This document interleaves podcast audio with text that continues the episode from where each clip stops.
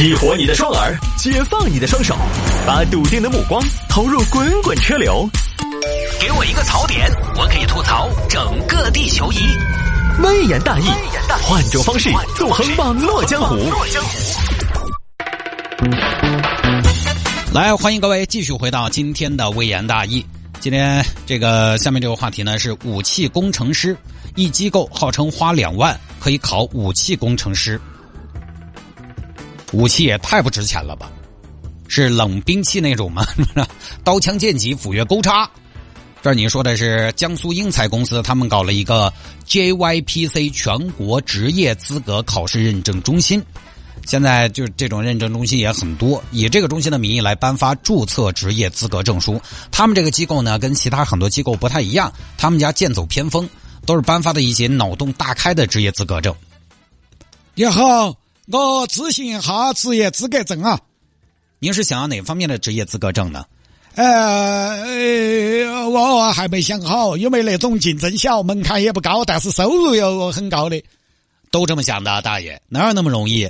不过你找我们就找对了，我们中心只做蓝海、红海，我们根本不去，你根本不用担心有没有工作，我们都帮你选好了，一定是未来五年到十年的风口。那你对工作性质有没有要求啊？是全职坐班还是想自己接单呢？还有自己接单嘞？当然有啊，这儿就有一个竞争小、门槛低、关键收费很高的，哈哈，很适合你。易学风水师，啥子？易学风水师啊，这个证含金量非常高，可以帮人算命，可以帮人看风水、看姻缘、看事业。遇到说企业开张、大厦落成、乔迁新居，都会用到这个。你那个不就是办线？你有这个事情，我们楼底下谢办线没考证一样在搞这业务的吗？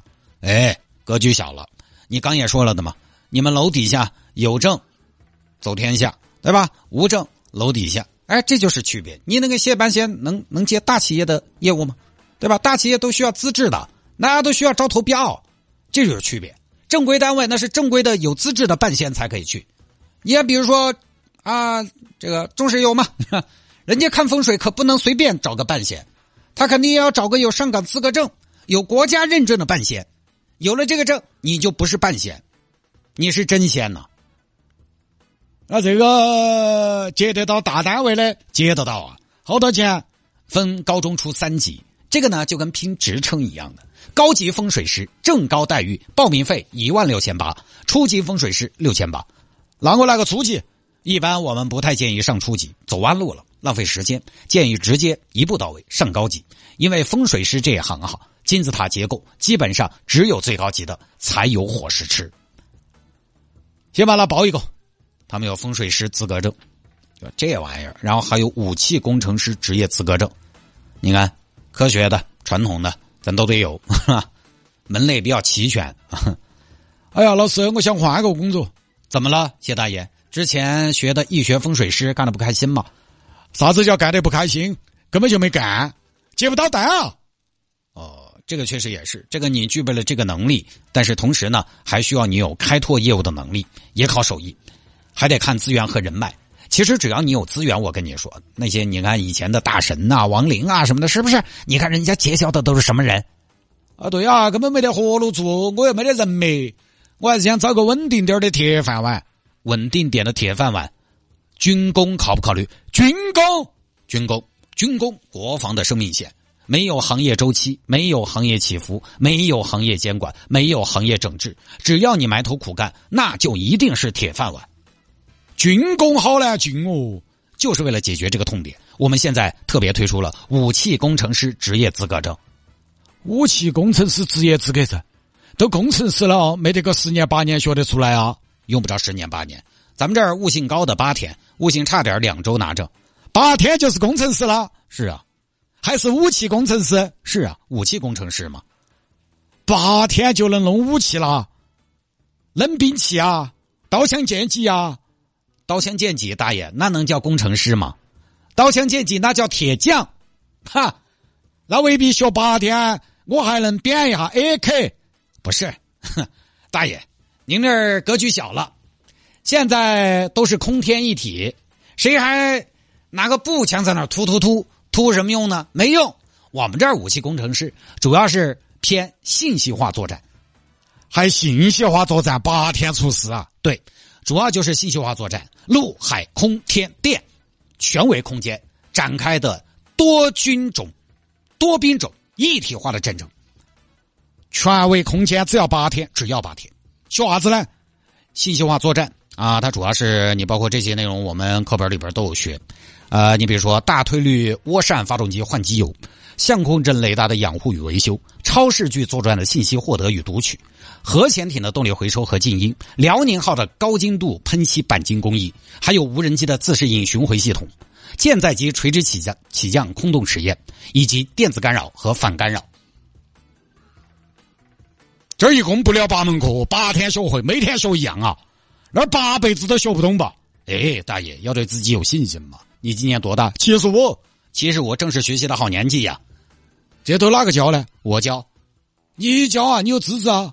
哎，你不要小看我，大爷，我以前可是铁血的网友啊啊！我感觉我们这儿不是一个培训认证中心，我感觉我们这儿国防科技大学。哎，不要乱说，国防科技大学没有我们科目全。那好多钱？两万，就是说两万，我就能掌握维护世界和平的大杀器了呗？就这个意思。现在，这种人才比较缺，武器可以造，人才很难得呀。那这种我拿到这儿去哪儿找工作呢？你这种都可以啊。呃，你比如说举个例子，呃，门卫岗、保安岗这都可以。举了个例子嘛，就这么个事情。我大概编了一下剧情来给大家提高一下这个新闻的小小的趣味性。我看了一下这个机构，除了武器工程师，人家还有导弹维修工程师、装甲车辆工程师、航空航天工程师等等证书。还有什么呢？禁毒师，禁毒师专门打击绝命毒师，还有刑事侦查师、边防指挥师，就为国戍边。我的个天，我也是醉了！再不整治这个机构，可能搞得出来美国总统职业资格证。要不是最近国家大力整治山寨证书，我真的，嗯，都开不了这个眼界。我真的都不知道还有这么多荒诞的东西。就这些过了完完全以后失业了哈，回来帮我编下微言大义。相比于他们来说，我觉得我个人的想象力真的算个什么东西？我觉得我都是个没有想象力的人。反正这个呢，各种职业资格证啊，我们还是以前节目说那个话，它最合适的其实是你已经在这个行业里面需要这个东西来给自己镀个金，提高一下含金量，这种可以。但是如果你指望靠着职业资格证，你就能成为某个职业入行的敲门砖，可能呢没有那么简单，没有那么容易，能凭着职业。职业资格证轻易进去的行业，它一定门槛不是特别高。我就举个例子，比如说主持人，主持人他也有上岗证，但是肯定不可能说有上岗证明天就可以上班。你起码还是得有个意向了，有了方向了，有地方要你了，了解这个行业的门槛了，你有一定的把握了，有需要你再去拿。你没头没脑看到一个行业，哎，这个岗位好像这个职业好像还不错，我先拿个证去，很多时候都不行。所以这种证呢，本身大家也不要寄予太高的期望，有含金量的还是不多。何况今天我们说的这个机构，它出的这些证都是歪的，完全是凭空捏造的。而且这些机构它也坏得很，它骗的也都是生活没有那么容易的人，认知稍微到位一点，生活但凡过得点也上不了这一当。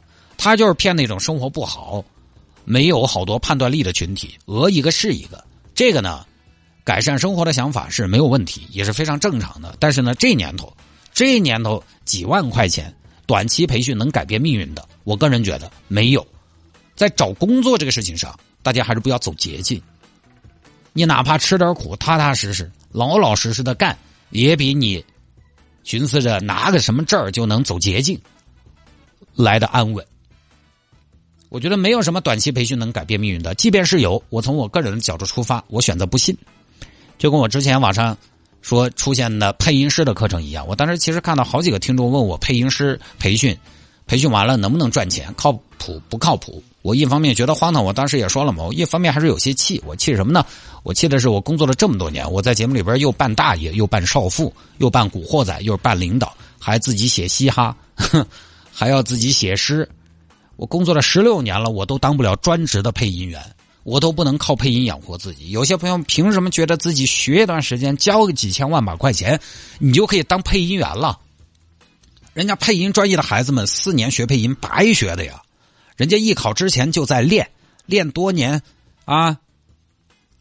那那练那么多年，那是白练的吗？那么简单能当配音员？大学还开这个专业干嘛？直接短期培训出师了噻。就是我们没有耐心，我们有的时候想图快，我们总想付出少收益高。这个呢，确实也都想，它也好，但是它不符合规律。交两万块钱，你可以是武器工程师，就能有稳定的工作，就能有铁饭碗，想简单了。因为这个社会上能拿出两万块钱的人实在太多太多了。真有那么好？两万块钱我找一份稳定的工作，是个人他都会干的。这性价比不要太高了，还等着你呀？配音工作那么容易接，那么容易出师，自然就会有人去干。一个行业只要它门槛一低，然后收入还不错，完了还偏稳定，它一定会有人蜂拥而至的。还等得到你呀？所以没有门槛低、收入高、竞争小的工作，这三个就是经常说的不可能三角，它是不太可能同时发生的。咱们就不说了啊。来嘛，有听众还摆一下这个事情：公司招聘职位、工作岗位内容多达三十二项。你看看，找工作容易吗？招个工作岗位内容多达三十二项，来吧，简单说一下啊，这个事儿。你只没到两万块就能找一个稳定的武器工程师，哎，还是第一次听说哈。内容运营经理招聘一个岗位，内容运营经理。这个岗位，它下面的工作项目有三十二项，分别是给，大家念一念啊：一、深刻领会公司价值观，并以此标准严格执行到位；二、协助 CEO 规划修订内容运营管理制度、业务流程及操作规范，并贯彻落实；三、负责团队搭建管理，协助人力资源进行本部门人员招聘。四、负责公司品牌规划、品牌形象宣传与品牌管理；五、负责公司年度品牌品牌营销传播推广策略制定、推广计划和预算方案；六、制定产品营销策略、地区覆盖策略和推广方案；七、制定并实施全国性以及重大区域营销事件的筹备与落实；八。负责网络信息的维护。九，对目标消费者购买心理、行为等进行市场调查、分析、研究。十，竞争对手产品、服务的质量、价格、促销手段进行调查分析。十一，对调查结果进行整理归纳，提出未来茶叶市场的分析、发展及促销计划。十二，根据公司整体规划，搜集市场上各种营销活动信息，组织制定并实施年度、季度、月度以及节假日的各种产品促销计划、促销方案。十三，根据产品。实际销售情况，对促销计划的实施进行及时沟通、反馈、跟踪、控制和协调。这个呢，我就不全念了啊！我要念完三十二项的，一会儿你们又说我拖时间。确实，三十二项念完呢，今天节目可能就到这儿了。不然我再念几个，不然你们也不知道这个工作强度到底有多大。反正就是工作就是内容多达三十二项，我看了都觉得这个工作年薪给不到一百万，接不了这活你知道吗？这活没法干。但他工资是多少呢？开的是八千到一万三。而且招聘这个事情呢，你也知道，开八千到一万三呢，多半是给你八千。于是呢，这个事儿就引起大家的吐槽，就那么个事儿啊，才这么点吗？其实呢，客观说哈，我觉得看起来还好，就是大家也不用把它作为一个完全把它作为一个话题来讨论，因为实际上呢，虽然是那边用人方列出了三十二项内容，但首先我们要明确，万把块钱的工作它本来也不是那么好找的，对吧？这是第一。这个时候，大家不要拿什么快递小哥、外卖小哥、装修小哥来比，不好这么比。已经传了很多年，装修小哥收入巨高了。哎呀，两口子夫妻店啊，这么一干，一个月那几万块钱，那你去啊？你倒是去啊！就说写字楼的工作万把块钱，尤其是茶叶这种相对来讲呢，竞争其实并不小的传统行业，它不是那么的好找的。而且这种行业呢。还是它门槛不高，专业性呢不是那么的强，也不太容易给你很高的底薪，因为它是营销岗嘛，营销岗其实很难给到特别高的工资的，因为有的时候营销的好与不好，它不太好判断。你产品没那么好的话，你光是营销好也不行，对吧？你产品特别好的话呢，你营销在里边起到多大的作用，其实也不太好判断。你比如说现在一个特别强势的车企，现在找我去跟他营销，我可能什么都不干。也还能完成个六六七七七七八八，因为它产品力强嘛，它有一个品牌的惯性在那儿嘛，所以营销其实有的时候是不太好判断它的绩效的。你要给特别高的工资，至少刚进去是不得那么容易的，不高，但是呢，确实八千到一万三呢也不低。至于说三十二项工作内容，我看了一下，其实基本上也是属于内容运营经理的范畴之内。小公司是啊，那一个人是要负责很多工作，他没有必要分得那么的精准。他这个工作内容的发布只能体现什么呢？我觉得倒不是说这个工作内容有多么的繁琐，而是只能体现这个公司非常的啰嗦，一项一项拆散了说。至少他们这个发发这个招聘启事的这个 HR 也相对比较啰嗦。比如说我前面说的第十项工作，对竞品进行调查；第十一项工作，根据竞品调查结果推出未来的促销计划。这其实不是一件事儿吗？哦，你调查了同行，你肯定要针对性的策略嘛，你不可能调查同行第十项对竞品进行调查，调查然后没了，调查他耍，调查一下了解一下八卦还就对了，对吧？你第十项和第十一项它是一个工作，他非得拆开来说，那确实有点啰嗦。再比如说，工作项目一，深刻领会公司价值观，并以此为标准，严格执行到位。这不算什么具体的工作内容吗？你在人家这儿工作，人在屋檐下，你理解一下人家的企业文化和品牌的调性，并且在工作当中去执行。去落实，那不是很正常的要求嘛？所以没那么夸张。就贵公司呢，可能确实有点啰嗦，可能负责发布信息的人呢，也是搞惯了，可能文商会下的人搞惯了，干啥啥不行，凑字第一名。一个屁大的事情呢，都要落实成文；简单的事情复杂化，不然都体现不出我司的严谨。那你要这么写，我一天工作量还挺大。来嘛，一，负责直播间机器的开机工作，保障直播间调音台、电脑、备播系统正常运行。二，保证早间第一档节目顺利播出，不得出现漏播、空播。三，按照要求，高质量、高标准播出客户口播广告。四，根据当天热点筛选本地、国内体育新闻，完成六档新闻编辑工作。五，每天准备七千到八千字的节目稿件。六，及时满足听众需求，回应听众关切，根据听众反馈对节目进行针对性的调整。七参与频道内频道内单元片花 promo 的录制。八因岗位特殊性，节假日期间需负责值班。九音乐时段负责音乐的排播。十配合全频率进行新媒体宣传，在个人新媒体平台对频率活动进行二次宣传。十一监听北上广等地区有台节目内容，保持节目创新，保持内容常青。十二负责在朋友圈发布限行信息。我还没说完，我还能还能说。那你要这么写，我可以写一趴拉出来。但是收音机前各位听众朋友，你就觉得我每天工作是啥子？你就觉得我的工作，你一天不就上个节目吗？一排就写完了噻，对不对？